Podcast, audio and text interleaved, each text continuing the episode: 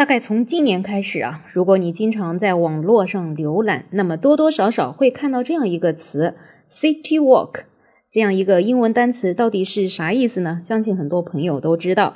那么如果还不知道的朋友，在这里可以给你解释一下。那么 city walk 呢，从这个字面上的意思就是城市漫步，也就是行走于城市的大街小巷，深度体验一座城市的历史、人文和景观。那么在这个过去的国庆节呢，我也对于我居住的这座城市苏州进行了一次比较深的 city walk。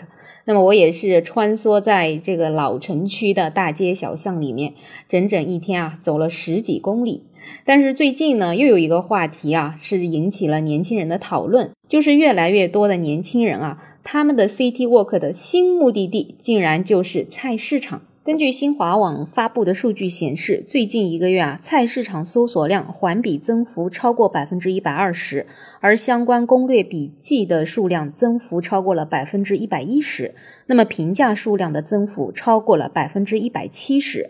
那么搜索菜市场的用户呢，一般是在二十到三十五岁的年轻用户，足足占了百分之七十。那么其中里面有六成呢是女性用户。那么目前在我们国家搜索热度前五名的城市是天津、北京、上海、合肥、哈尔滨。在小红书上呢，还推出了菜市场漫游指南话题，这个话题足足有六千零六十二万的浏览量。而在豆瓣上的菜市场爱好小组里面，也足足有十五点七万人。而我呢，也经常会在小红书上面搜一搜苏州本地都有什么好玩的。那么近期我也是发现，每次只要搜了苏州的旅游景点之后，就发现有很多网友发的帖子，老苏州必逛的集市街，比如说封门横街，已经成了现在很多网友打卡的这样一个网红菜市场。另外还有一些特别现代化的菜市场，像。双塔集市啊，像一些邻里中心装修的很有艺术现代感的这些菜市场啊，也是让很多的网友流连忘返。总而言之，只要你搜一下苏州的菜市场，那么跳出来的这些帖子的热度真的都挺高的。那么对于菜市场，现在年轻人为什么情节这么重呢？难道他们真的都喜欢去菜场买菜回家吗？那显然不是啊，特别很多游客。我想他就算是买了菜，估计也不一定有地方去烧吧。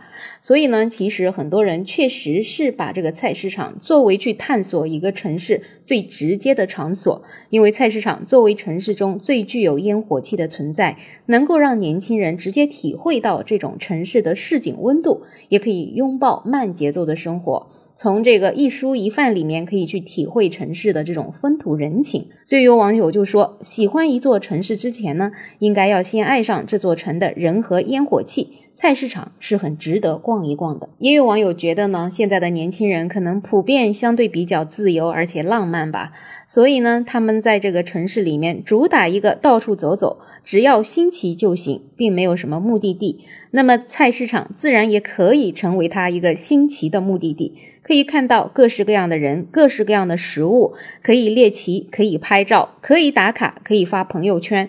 当然，最关键的是菜市场还会隐藏很多很多好吃的。最关键呢，这些吃的又非常非常接地气，口味什么都很不错，关键价格便宜还新鲜。所以整个过程就会让人感觉很有趣，而且也很温馨。所以总而言之呢，在菜市场进行 city walk 是一个感官非常丰富的场景，非常适合减压。当然了，也有网友的留言扎心了。